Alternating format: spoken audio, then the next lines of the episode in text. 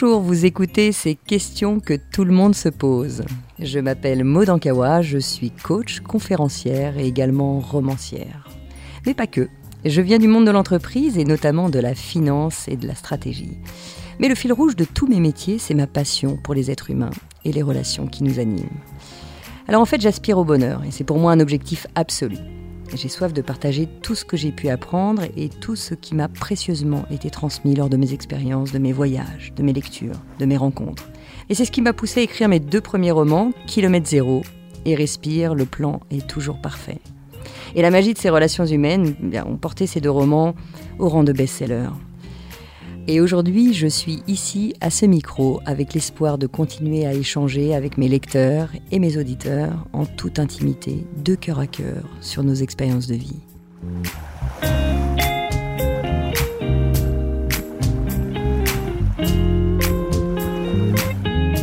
Aujourd'hui, je suis ravie de vous retrouver pour parler de la gestion des émotions.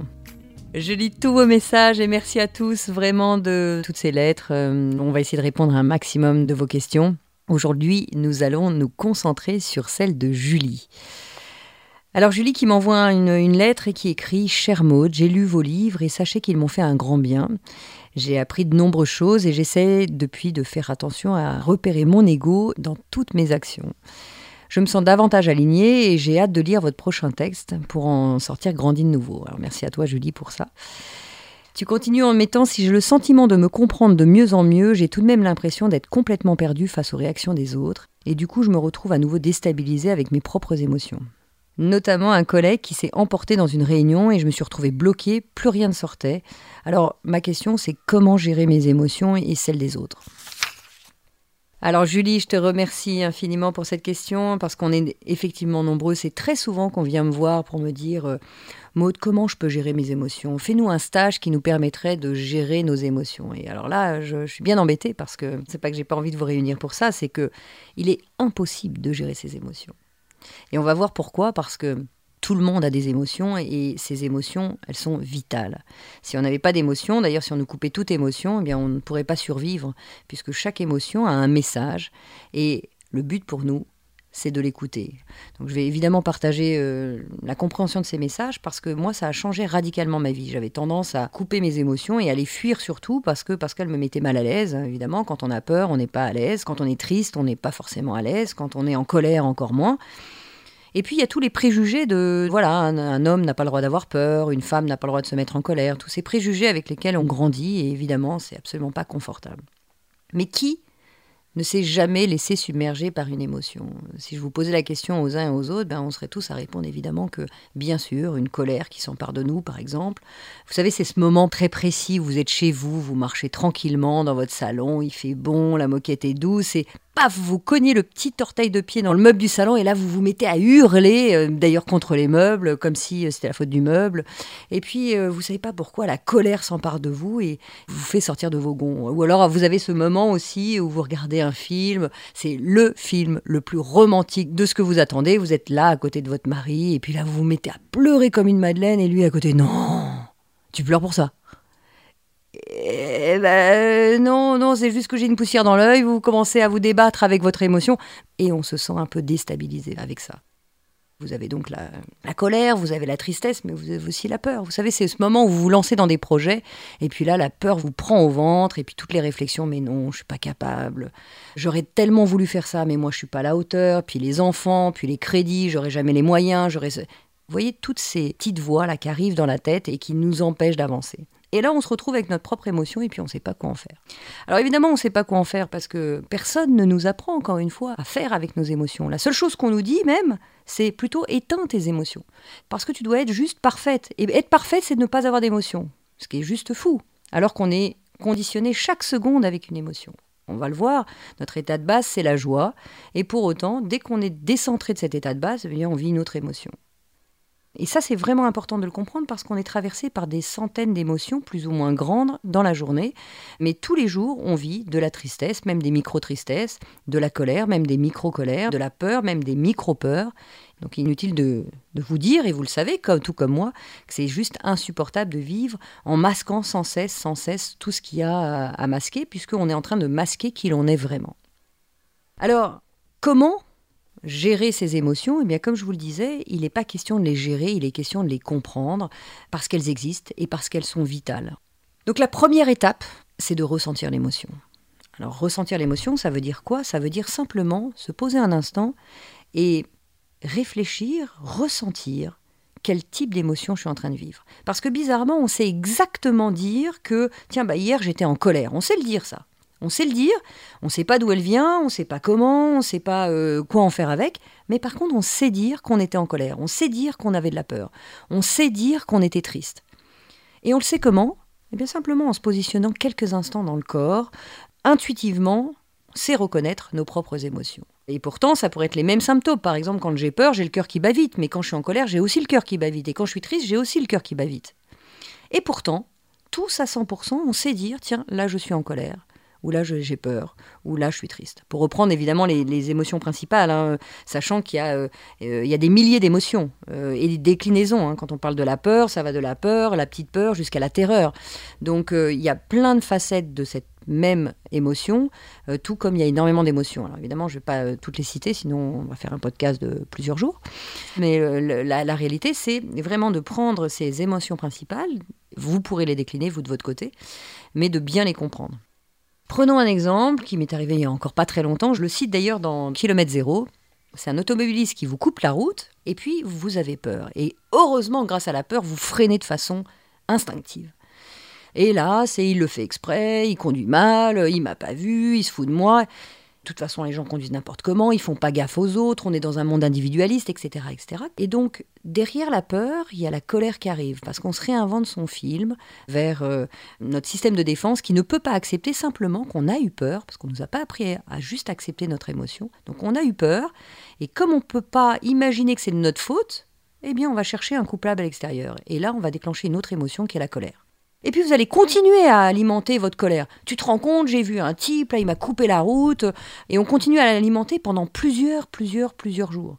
Pour une seule raison, celle de ne pas accepter simplement son émotion.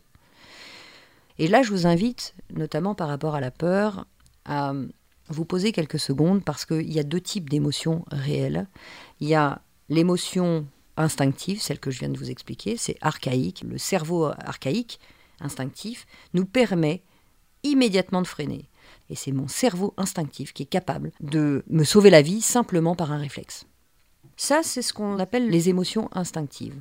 Et elles représentent 7% de nos peurs. Tout le reste, les 93 autres pourcents, c'est une illusion de notre esprit. C'est tous les films qu'on se raconte. Par exemple, euh, je sors d'une réunion, c'était un peu houleux avec euh, mon patron, avec euh, mes collègues, et puis là, mon patron à la fin me dit Bah tiens, Maud, tu viendras me voir à 14h, il faut qu'on discute là. Je pars déjeuner, et puis là, il y a toutes les peurs qui arrivent. Alors ça se trouve, il va me faire des remontrances, ça se trouve, il va peut-être me virer. Et là, on commence à se, à se mettre en place un film, une vidéo qui nous raconte nos propres peurs. Et tous ces scénarios font qu'on se met dans l'émotion de la peur. Donc vous voyez, 93% de nos peurs sont conditionnées par tout le film qu'on se raconte. De la même façon, si je reprends cet automobiliste qui me coupe la route, je me raconte mon propre scénario et j'arrive avec toute ma colère pour donner une bonne raison à cette colère et pouvoir le raconter euh, en victime aux autres. Celui qui m'a coupé la route, je ne saurais jamais pourquoi il m'a coupé la route. Ça se trouve, sa femme est en train d'accoucher, ça se trouve, euh, il ne m'a pas vu, etc., etc. Mais soit je prends un temps juste pour accueillir ce qui est en train d'arriver, et j'accepte ma colère qui est, ben non, je me raconte mon scénario, soit effectivement, je rejette cette colère, et là, elle va durer un bon moment parce qu'elle a besoin de sortir, cette colère. Et vous allez voir qu'à la seconde, comme pour toutes les émotions, à la seconde où je mets de l'attention, l'alarme descend, et l'alarme même s'arrête. Vous voyez bien que si j'avais accepté ma peur, si je reviens à moi, je pose les choses, j'ai eu peur, merci la peur, là j'ai une vraie raison de la remercier, puisqu'elle m'a sauvé la vie, je m'arrête là, je reviens à moi, je reviens dans ma joie d'aller déjeuner avec euh, mon ami, euh, et la vie continue.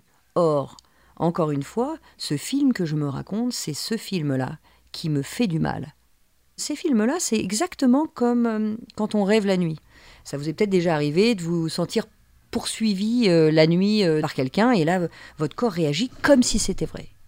Eh bien là, c'est la même chose avec euh, les pensées qu'on se raconte. On se raconte son propre film et on est dans une réalité qui nous semble vraie. Donc autrement dit, 93% 93% de nos peurs sont des ressentis mentaux. Donc moi, ce que je vous invite à faire déjà, c'est dans la journée, de vous rendre compte où vous en êtes vraiment. Est-ce que c'est une peur qui est réelle ou est-ce que c'est une peur qui simplement euh, est une illusion de mon, mental parce que pour l'instant je n'ai aucun élément pour valider que ce que je pense est vrai ou que ma peur est légitime Alors vous allez me dire oui mais enfin quand même je ressens, j'ai bien vu sa tête à la réunion, j'ai bien vu qu'il m'avait fait les gros yeux, que ceci, que cela. Donc la probabilité pour que ça se passe mal à 14 heures, elle est quand même avérée. C'est vrai, sauf que tant qu'on ne le vit pas, on ne peut pas savoir. Et puis, peu importe, en tout cas, le cerveau, il faut bien comprendre qu'il bug tant qu'il n'a pas le problème. Donc, trouver des solutions alors qu'il n'y a pas encore le problème, le cerveau ne sait pas faire. Et à l'inverse, si à la fin de cette réunion, bah, finalement, allez, dans le pire des scénarios, vous êtes effectivement licencié, eh bien, vous trouverez des solutions. Votre cerveau vous aidera à trouver des solutions en phase avec un vrai problème. Donc voilà, hein, retenez bien et essayez d'identifier. Vous notez, tiens là j'ai peur. Est-ce que c'est réel Est-ce que est-ce que c'est pas un film que je suis en train de me faire? Non, prenez le temps et puis essayez de, poser. Est-ce que c'est une peur archaïque ou une peur euh, que je génère? Donc la première clé, la première chose, c'est de ressentir son émotion et de définir quelle émotion je suis en train de vivre. Je ressens l'émotion et juste je l'accueille. La deuxième étape, c'est d'écouter le message de son émotion. Et là encore, ça, c'est des choses qu'on ne nous apprend pas, mais ce qui est fondamental de comprendre, c'est que l'émotion a toujours, toujours le même message. Il faut savoir qu'une émotion dure en moyenne 7 secondes, juste pour nous amener un message et repartir. Et une fois qu'on écoute ce message, l'aventure s'arrête. Alors on va le voir pour ces quatre émotions principales que sont la colère, la tristesse, la peur et la joie. Mais nos émotions nous parlent toujours de la même chose. Et si vous appliquez cette même question à chaque fois que vous ressentez votre émotion, puisque vous savez la ressentir, vous savez dire encore une fois que vous avez peur, vous êtes triste, vous êtes en colère ou en joie, si à chaque fois que vous ressentez cette émotion, vous vous posez la bonne question, vous allez voir que naturellement, le message est toujours le même par type d'émotion. Alors, je commence par, euh, par la colère. La colère nous explique que quelque chose en nous n'est pas respecté je viens de vivre quelque chose d'injuste, donc dès qu'il s'agit d'irrespect ou d'injustice, on parle de colère. Ça ne veut pas dire pour autant que l'autre en face a été irrespectueux ou injuste avec vous, mais que vous, vous l'avez ressenti comme ça. Autrement dit, quand vous ressentez de la colère, la vraie question qu'il faut se poser, c'est qu'est-ce qui en moi n'est pas respecté? Qu'est-ce que je ressens d'injuste? Si je passe à la peur, maintenant la peur, qu'est-ce qu'elle vient nous, expliquer? Elle vient nous, parler de danger. C'est-à-dire qu'à chaque fois que j'ai peur, je me sens en danger. Quand c'est évidemment une réaction instinctive, hein, comme, comme je vous le disais, un lion qui est face à vous, bah, vous avez peur, c'est un tout petit peu normal, vous avez peur pour votre vie, c'est un danger extrême pour vous. Et bien de la même façon, quand vous faites vos scénarios, vous avez peur parce que vous vous sentez en danger. Par exemple, moi, je me souviens, et d'ailleurs ça me le fait toujours quand je monte sur scène, j'ai le trac parce que bah, il y a la peur d'être critiqué, il y a la peur pour son image, il y a la peur pour mille choses qui font que, tiens, dès que j'ai peur, c'est je me sens en danger. Alors évidemment, euh, c'est pas le même danger, il y a des degrés de danger. C'est moins grave d'avoir le trac que de se retrouver face à un lion, je, reconnais. Mais pour autant, quand on est en train de le vivre, on a le sentiment que notre danger est profond et intense. De la même façon que votre patron qui vous a convoqué et puis il est vraiment pas en, pleine forme et puis vous sentez que vous allez euh, vous prendre pas mal de, remarques, et eh bien là, à ce moment-là, le danger est presque aussi fort que celui de se retrouver face à un lion. Vous êtes en danger vital de votre image, de, de ce que vous avez à vivre, etc. Donc la peur parle toujours de la même chose. À chaque fois que j'ai peur, posez-vous la question de qu'est-ce qui est dangereux pour moi? Et dès que vous arrivez là, bah, vous allez voir que naturellement, le fait d'écouter votre émotion, encore une fois, l'alarme se baisse, l'intensité de la peur baisse parce que simplement vous l'avez accueillie. La tristesse maintenant, la tristesse, c'est pas pour ceux qui pleurnichent. La tristesse, on la vit tous aussi. Et là, on a l'impression que dès qu'on est triste, on sent une peau fine, un pauvre type, euh, personne ne m'aime, etc., etc. Non, non, non, non, la tristesse, elle nous parle de quelque chose de fondamental qui est la perte la perte. Alors évidemment, si euh, on parle d'un deuil, euh, une personne est décédée, évidemment, là, on, on fait vite l'analogie avec la perte. Mais la tristesse, on est triste à partir du moment où on perd quelque chose, ou quelqu'un bien sûr, pour des cas graves comme la perte de quelqu'un, évidemment d'un deuil, mais aussi euh, par exemple une perte sentimentale, quelqu'un vous quitte, bien évidemment il y a une énorme tristesse. Mais là je parle de choses très graves, mais on a aussi de la tristesse quand par exemple on casse euh, sa mug qu'on adorait, euh, c'était une mug sentimentale, c'était... Et si on la nie cette tristesse parce qu'on se dit toujours ah bah oui mais il y a plus grave, il y a plus grave, qu'est-ce qui se passe? Elle se fiche dans le corps et elle a besoin d'être évacuée. Et moins on écoute encore une fois son émotion, et plus l'émotion hurle, hurle, hurle. Donc prenez un temps simplement pour accepter que cette micro-tristesse, par exemple sur le fait d'avoir cassé votre vase, votre mug, euh, je ne sais quoi, bah c'est là, bah il y a une micro-tristesse, acceptez-la et simplement observez Posez-vous la question, qu'est-ce que je perds? Bah, Je perds euh, quelque chose que j'aimais beaucoup, boire tous les matins dans ma mug. Je peux perdre une relation amicale, ce qui me rend très très triste parce que euh, on n'a pas su se comprendre, parce que ceci, parce que cela. En tout cas, il y a une perte qui est en train de se jouer. La tristesse est en train de m'annoncer que là, il y a quelque chose qui se joue dans la perte. À chaque fois que vous allez ressentir la tristesse, voyez bien que il y a un renouveau qui se met en place. Quand la tristesse arrive, on sent cette perte, mais derrière la perte, il y a toujours quelque chose de renouveau qui arrive, qui sera plus du tout la même chose. Hein. Vous perdez quelqu'un, évidemment une relation sentimentale ou un deuil ou, euh, ou des choses moins graves, mais vous allez voir que oui, il y a un vide et derrière, la tristesse permet de, de guérir ce vide, de vous parler de cette perte, de prendre un temps pour accepter cette perte. Et puis derrière, il y a un renouveau qui se met en place. Donc la tristesse, c'est toujours, euh, elle participe toujours au processus de deuil et elle sait que maintenant, tu, tu vas être disponible pour autre chose, pour vivre une nouvelle étape de ta vie. Et enfin, donc la dernière émotion principale, qui est la joie, euh, qui est notre état de base.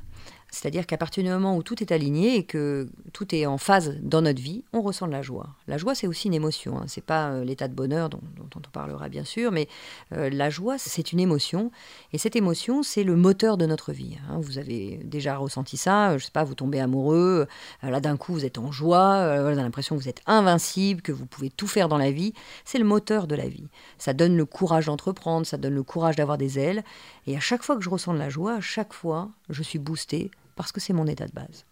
Mais la joie, elle n'intervient pas forcément avec les autres, elle intervient aussi euh, si vous prenez le temps de, euh, bah, vous poser sur votre vie pour, euh, pour avoir de la gratitude sur tout ce que vous avez, d'être face à un lever de soleil par exemple, à un coucher de soleil également, ou des choses, des petites choses de la vie qui vont faire que vous allez retrouver cet état d'alignement. Donc vraiment, écouter, c'est vraiment une étape fondamentale. La première étape, c'était de ressentir. La deuxième étape, c'est d'écouter, écouter le message de son émotion. Si je les reprends, hein, la colère nous parle d'injustice, d'irrespect. La peur, elle t'alerte d'un danger, d'un danger réel ou d'un danger imaginaire, mais c'est réellement ce qu'on ressent. Et la tristesse, elle parle de la perte pour laisser place à un renouveau. Pour l'état de base, qui est notre joie, celle qui nous incarne derrière tout cette instabilité de ces émotions qui nous déstabilisent dans ce qu'on est, euh, la joie qui est notre état de base, qui est notre moteur. Alors après, j'aimerais vous partager deux autres étapes qui vont faire que naturellement vous allez pouvoir intégrer ça. Une fois qu'on a ressenti son émotion, une fois qu'on a pu poser le mot sur euh, quel type d'émotion je suis en train de ressentir, une fois qu'on a écouté le message de l'émotion hein, à travers ce que je, viens de vous partager, eh bien la troisième étape c'est de sourire à l'émotion. Sourire ça veut dire quoi? Ça veut dire l'accueillir, juste accepter qu'à ce moment-là on a ressenti cette émotion-là. Parce que encore une fois notre habitude, ben, c'est de la refouler et puis surtout de pas la vivre. Là, simplement de se poser sur euh, son émotion, l'accueillir et dire voilà, j'ai le droit. Et heureusement que je la ressens. J'ai même de la gratitude sur le fait que je l'ai ressentie, même si elle n'est pas confortable. C'est fondamental de la ressentir parce qu'en la ressentant, je vais pouvoir l'écouter et je vais pouvoir passer à la quatrième étape qui est d'agir. Agir, poser l'action juste pour avancer. Agir, c'est, comme je vous le disais, euh, moi, la première fois que j'ai fait une conférence, par exemple, devant 2000 personnes, mais je me suis retrouvée à être complètement terrorisée, à plus dormir. Et puis finalement, bah, j'ai pu poser l'action juste parce que j'ai écouté le message de ma peur. J'ai pu aller voir les bonnes personnes pour m'aider à, construire une conférence, pour m'aider à être seule sur scène, etc., etc. Donc on peut agir au bon endroit à partir du moment où, effectivement, on passe ces étapes euh, euh, préliminaires. Voilà, donc pour revenir, euh, Julie, sur comment toi tu peux gérer tes émotions, mais Essaye simplement de ne pas chercher à les évincer d'ailleurs, comme tu l'as compris, c'est d'essayer de... Voilà, il se passe quelque chose, ton collègue euh, euh, s'est emporté, alors lui, s'il s'est emporté, bah, comme tu l'as compris, c'est que il avait quelque chose de douloureux, et quelque chose en lui qui n'était pas respecté.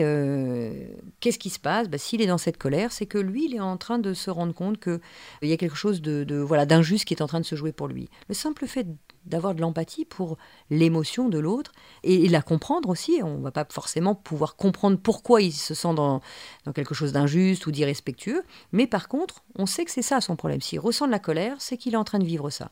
Et bien naturellement, on peut être un peu plus en empathie avec celui qui le vit et puis essayer de l'aider à, descendre cette émotion et, de pouvoir agir au bon moment.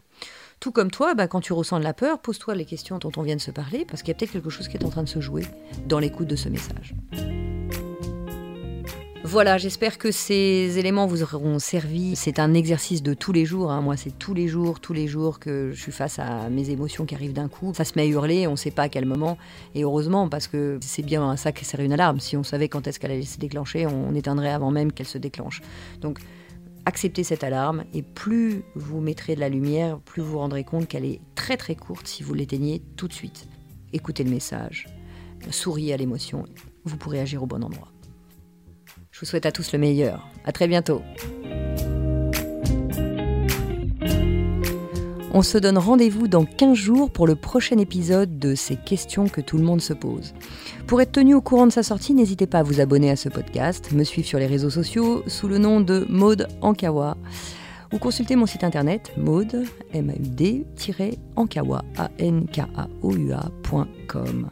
N'oubliez pas que si vous avez vous-même des questions ou s'il y a des sujets que vous aimeriez que j'aborde dans un futur épisode, vous pouvez m'écrire ou m'envoyer une note vocale à l'adresse podcast.erol@gmail.com. Vous retrouverez toutes ces informations dans le texte de description de l'épisode et je serai ravie, ravie de vous retrouver en librairie pour mes deux romans Kilomètre Zéro et Respire, le plan est toujours parfait. Un grand, grand merci à mon éditeur Erol de m'accompagner dans mon aventure littéraire et de produire ce podcast. Et cet épisode a été réalisé par Margot Roll et Céline Malvaux de l'atelier ENL et monté par Noémie Sudre. Thank you.